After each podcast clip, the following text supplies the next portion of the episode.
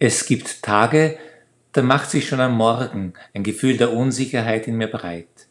Ich frage mich sorgenvoll, was kommt heute auf mich zu? Oder könnte ich etwas Wichtiges verpassen? Oder werde ich alle Herausforderungen gut bewältigen?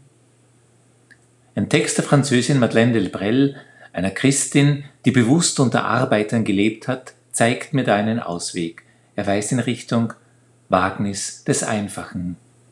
Also nichts Bestimmtes erwarten, offen sein für Überraschungen mitten im Alltag. Sie schreibt, Geht in euren Tag hinaus ohne vorgefasste Ideen, ohne die Erwartung von Müdigkeit, ohne Plan von Gott, ohne Bescheidwissen über ihn, ohne Enthusiasmus, ohne Bibliothek. Geht so auf die Begegnung mit ihm zu.